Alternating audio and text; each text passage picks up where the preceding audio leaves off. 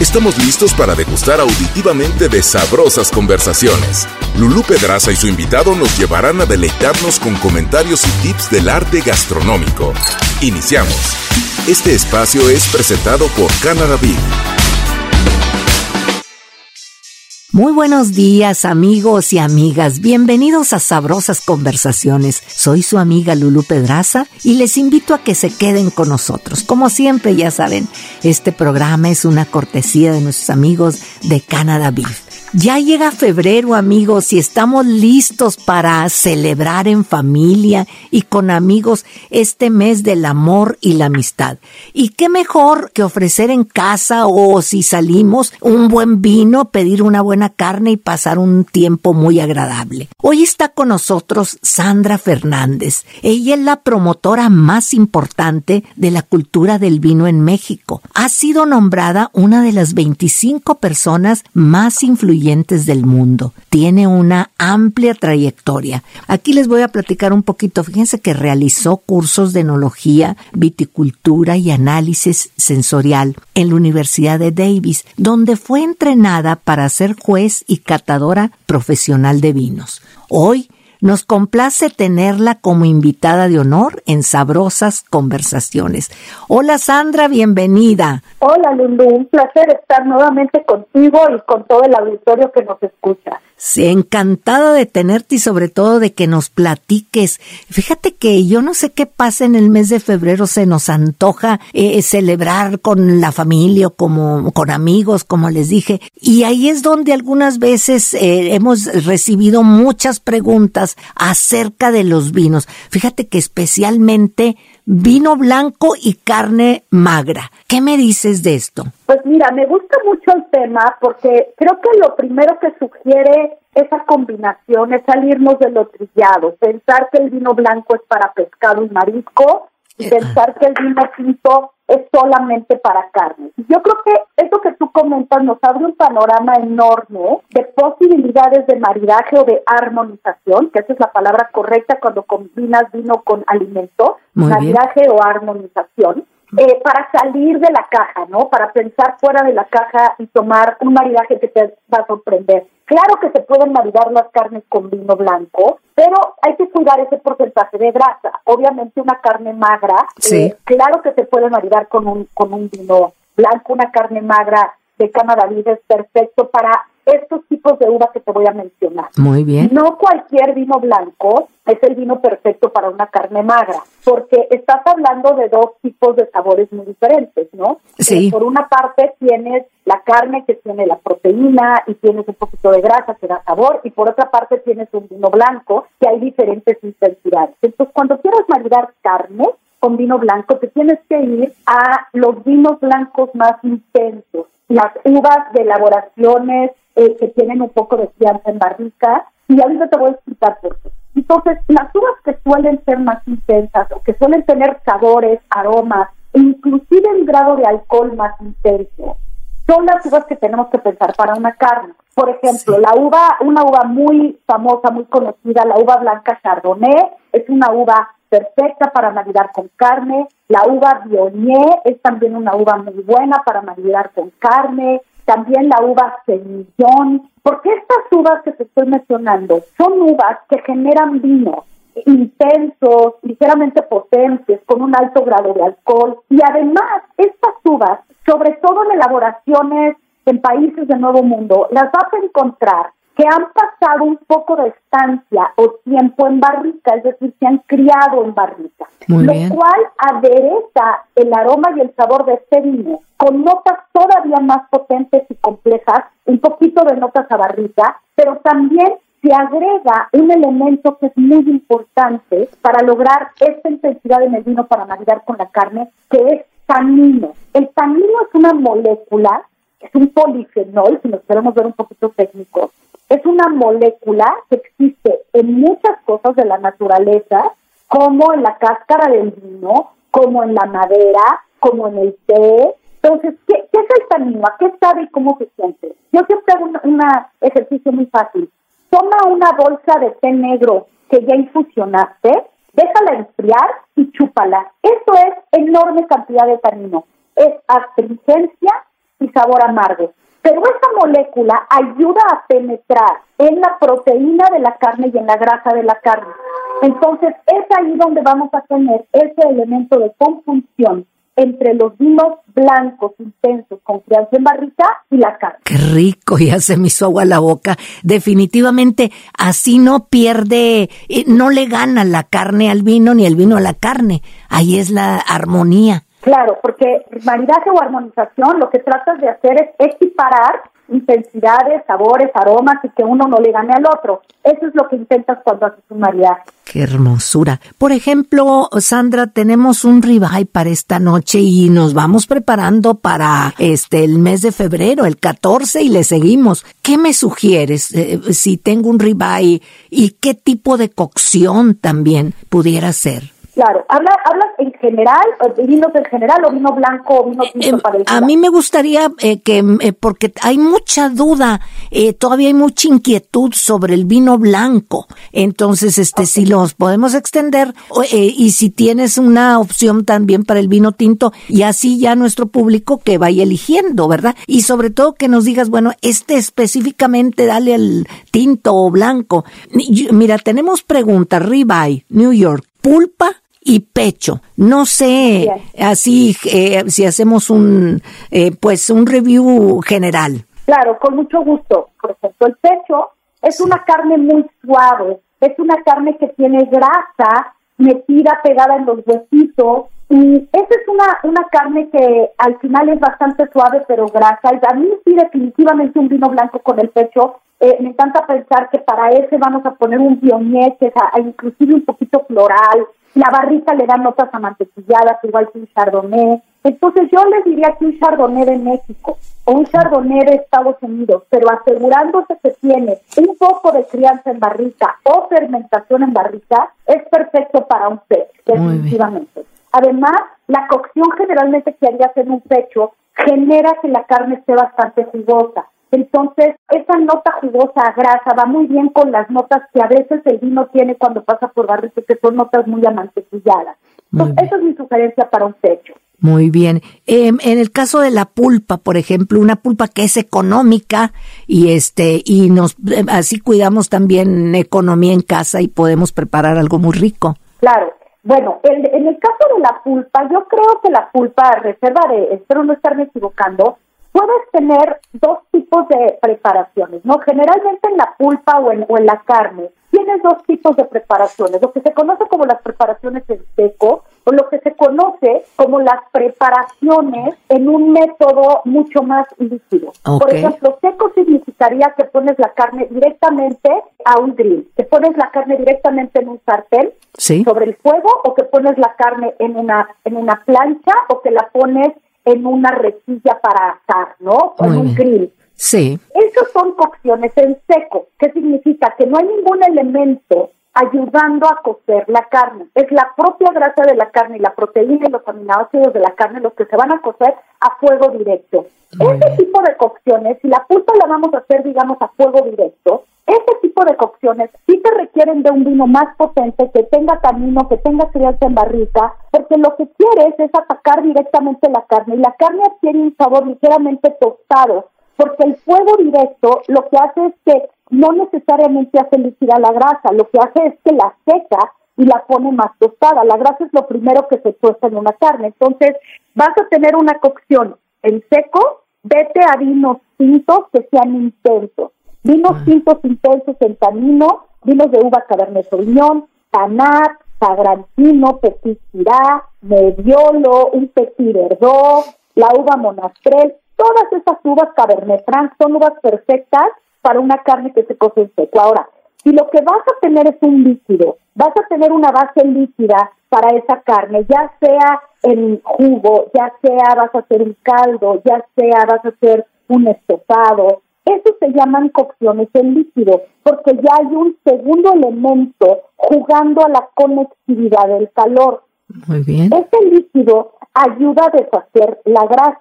Entonces, ahí te puedes ir a vinos tintos ligeros o a vinos blancos intensos. Vinos tintos ligeros como ya frutados, que no tienen mucha crianza en barrica, como la, uva barbera, la uva pinot noir, eh, la uva gamé, todas esas uvas son uvas muy buenas para ese tipo de cocciones en líquido. Y si quieres blancos, otra vez volvemos a aplicar la fórmula. Un Viognier, un Semillón o un Chardonnay que tengan crianza en barrica también pueden ayudar a una pulpa que la vas a hacer a través de una cocción con líquido, ¿no? Muy bien. Esa sería la fórmula.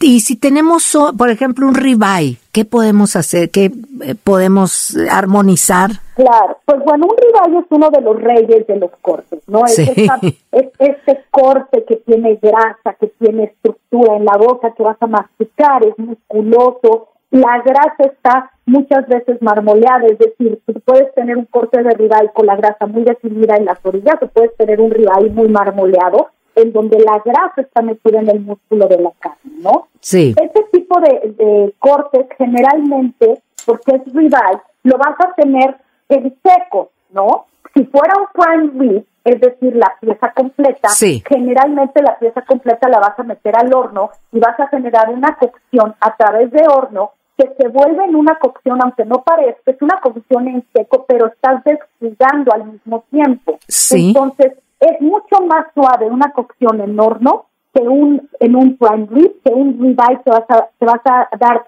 eh, directamente en fuego, ¿no? Muy bien. El ribeye es el amo de los vinos tintos intensos. El ribeye es el amo de las uvas que te comenté, del panate, el sagrantino, el tequila, el mediolo, el cabernet sauvignon, porque el tanino y la, y la acidez de estos vinos cortan la grasa y entran a la proteína directamente. Hay una, yo no me quiero poner muy técnica, Lili, pero hay una, hay un proceso que sucede con el tanino del vino en donde entra y modula los ácidos grasos de la carne. O sea, literalmente el tanino del vino está actuando en los ácidos grasos de la carne y está actuando en la proteína de la carne. Y entonces lo que hace es genera aromas más sutiles en ambos. En lugar de que los dos se vuelvan una bomba de intensidad de sabores, los dos se acomodan y se, y se involucran los sabores del vino con los sabores de la carne, se involucra el tanino del vino en la proteína y en la grasa de la carne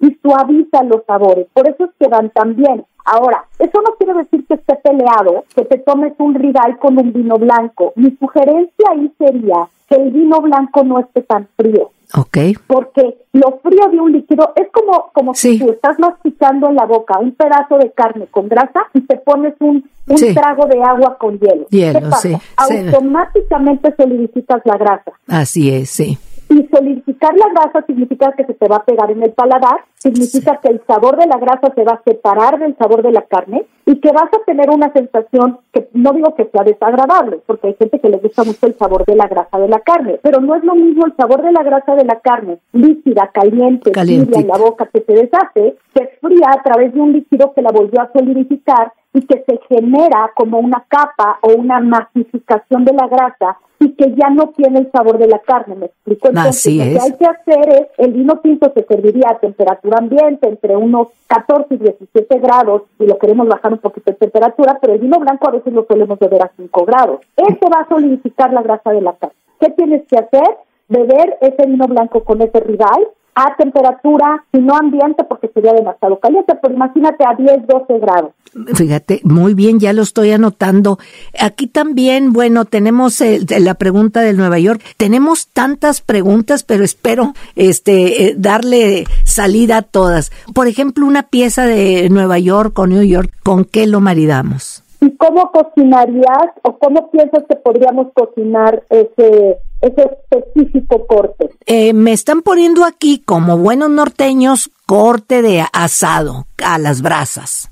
Ah, bueno, entonces definitivamente yo ahí aplicaría un vino tinto tánico con grasa, porque ahí volvemos un poquito al ejercicio o la identificación que hacíamos con el ribeye. Estás hablando de un corte que tiene grasa por default. Sí. Y tú eres el que decide qué tanta grasa comes cuando te sirven un, un New York, ¿estás de acuerdo? Tú ah, decides cuánta grasa comes en un New porque tú mismo estás cortando la carne. Así es. Y hay quienes separan mucho la grasa de la carne con su cuchillo y hay quienes no la separan, ¿no? Tomamos en cuenta que es un corte, que es un corte grueso, es decir, alto, es un corte que tiene grasa involucrada, Y que normalmente en New York ya no vas a tener hueso, ¿no? Es una carne eh, cuyo centro es muy, muy magro generalmente y la grasa está por fuera. Es, es, es generalmente jugoso y yo creo que ahí jugaría con vinos tintos que pueden ser estos que te comenté, pero también, por ejemplo, New York es una es un corte ideal para un Malbec. El Malbec es una uva media, es una uva de intensidad media, es una uva que es justo entre las uvas delgadas que te comenté como el Gamay, el Pinot Noir, el Barbera, y está en medio de las uvas más intensas que te comenté como el Cabernet Sauvignon, el Tanat, el Nebbiolo. Siendo una uva que está en medio, sigue teniendo todas las características de un vino tinto. Tiene acidez, tiene alcohol y tiene un tanino, pero el tanino es moderado. Entonces, no por nada los Malbecs, sobre todo se conocen los Malbecs argentinos, que van muy bien con la carne, ¿no? Que es uno de los platos de diario de los argentinos. Entonces, este tipo de corte es perfecto para vinos medios, para vinos de uva Malbec, para vinos de uva Carmener, por ejemplo, que tienen esta estructura media, que el tanino es bastante, eh, está, está medio también, que hay cierta eh, nota muy afrutada en el vino, pero que son vinos secos que ayudan muchísimo a mantener esta nota media de la carne, que es más nota a proteína que a grasa. Muy bien, que vaya, se me hizo agua la boca, se me antoja todo. Eh, ahora sí, este, fíjate que nos están también preguntando muchísimo acerca de eh, si cocinar con el vino y si el vino que toman, eh, preparan, eh, si es el mismo para tomar. ¿Qué dices de esto? Claro, pues bueno, ahí me encanta la pregunta, Lulu, porque lo que yo siempre he dicho es, si tú estás cuidando todos los ingredientes de una receta, estás buscando una excelente calidad de todos tus ingredientes. El vino como ingrediente tiene que tener igual calidad. Si nosotros nos vamos por un vino de 60 pesos, de 70 pesos, perdón, de 100 pesos, y usamos ese vino como ingrediente para nuestra salsa o para nuestra cocción, pues no estás usando un vino de muy alta calidad. ¿Y por qué si carne o tu proteína sí es de alta calidad, por qué no le vas a poner un vino de alta calidad? Entonces yo siento que el error más grande cuando usamos vino es que la gente busca el vino más económico, el vino más barato, porque lo cree como secundario. Es igual de importante ingrediente que tu verdura, que tu carne, que las hierbas que estás usando. Entonces, número uno, no olvidemos que el vino como ingrediente tiene que tener el respeto de calidad. Ahora, si ya invertiste en ese vino de buena calidad, ese es el vino perfecto para que te bebas cuando vayas a saborear ese platillo porque estás conduciendo exactamente los mismos sabores y aromas que usaste como ingrediente en tu boca. Entonces es perfecta unión. Pero si el vino no es de buena calidad, pues entonces muchas veces lo que pasa es que la gente compra un vino de baja calidad o de bajo precio para cocinar y luego se compra un buen vino de buena calidad para comer. ¿Y por qué no usarlo también? Invertir un poquito más. ¿Qué es lo que hace generalmente el vino? No olvidemos que cualquier vino o licor que usemos para una cocción, para una salsa o para cocinar, lo que ocasiona es, número uno, una reducción y lo que una reducción ocasiona es una concentración de sabores. De sabores. Tú reduces a través de vaporizar el alcohol. Cuando tú vaporizas el alcohol, concentras el sabor del vino en el platillo y concentras los otros sabores de los ingredientes que ayudaron a conducirse a través de ese alcohol. Entonces, imagínate que si el vino no es un buen vino, pues va a acabar influyendo en el resto de tus ingredientes. Por eso yo siempre digo, si estás gastando un buen presupuesto para todos tus ingredientes, el vino no puede ser excepción y además te sirve para, para comer con él. Muy bien, es interesantísimo esta parte, ¿verdad? Y sobre todo que había mucha duda, yo creo que ya quedó muy aclarado. Este, yo quiero que nos cuentes, Sandra, por favor, sobre esta aventura maravillosa del vino 3B de Casa Madero, porque tú fuiste la creadora de esta maravilla que entre paréntesis está buenísimo. Platica, me encanta.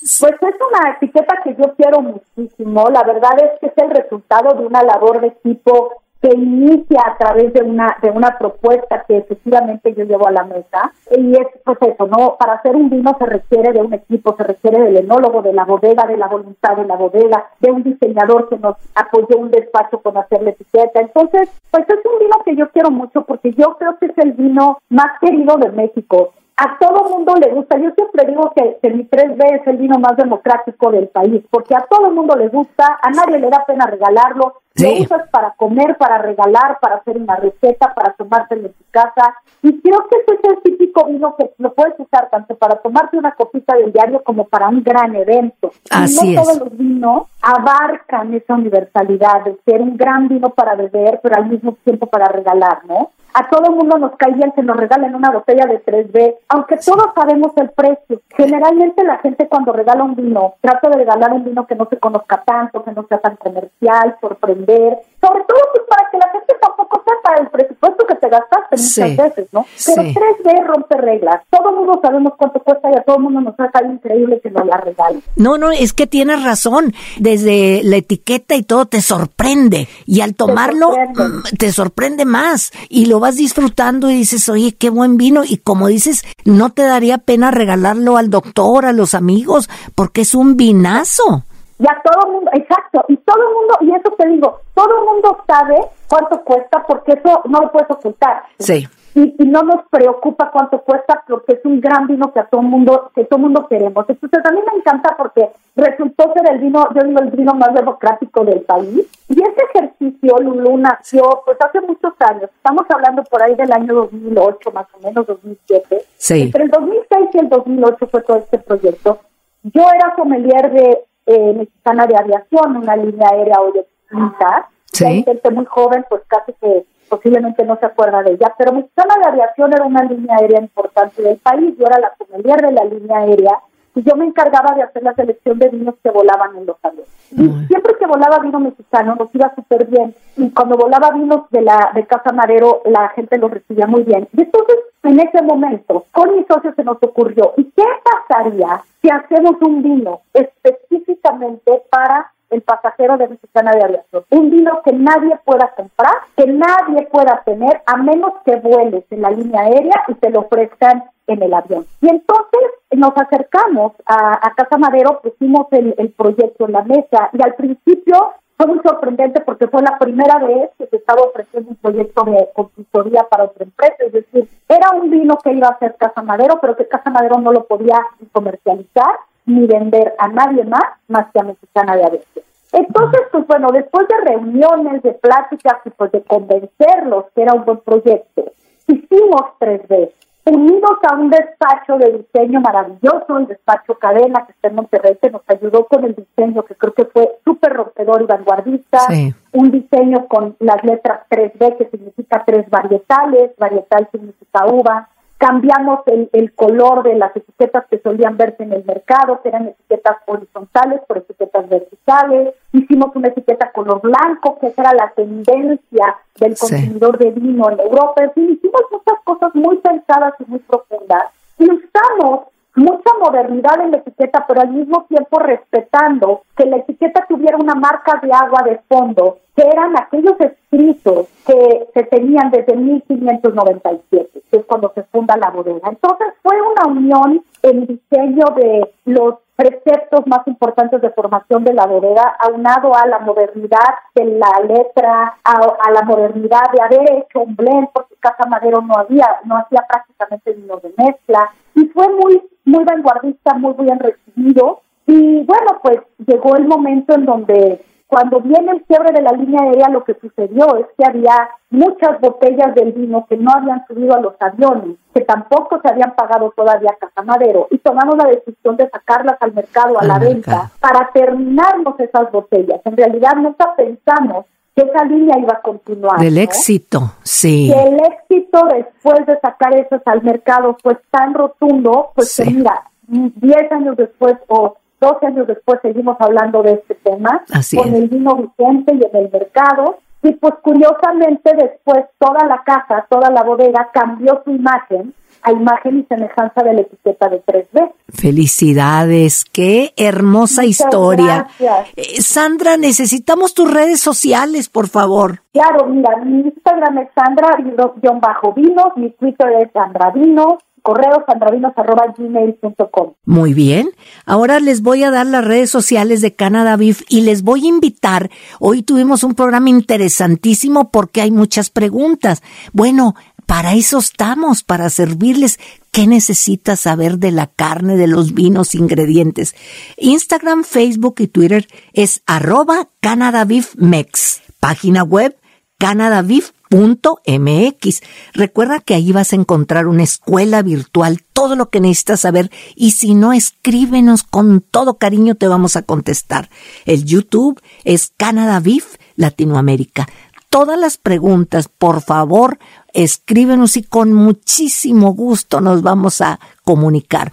Muchísimas gracias, Sandra. Al contrario, al contrario, muy contenta nuevamente de estar con ustedes y de, bueno, estos espacios para hablar de vino, pues siempre van a ser bienvenidos. Muchas gracias. A ustedes también les agradezco muchísimo que compartan con nosotros este su espacio y su programa, Sabrosas Conversaciones. Nos vemos muy pronto, esperamos todos sus mensajes. Hasta entonces.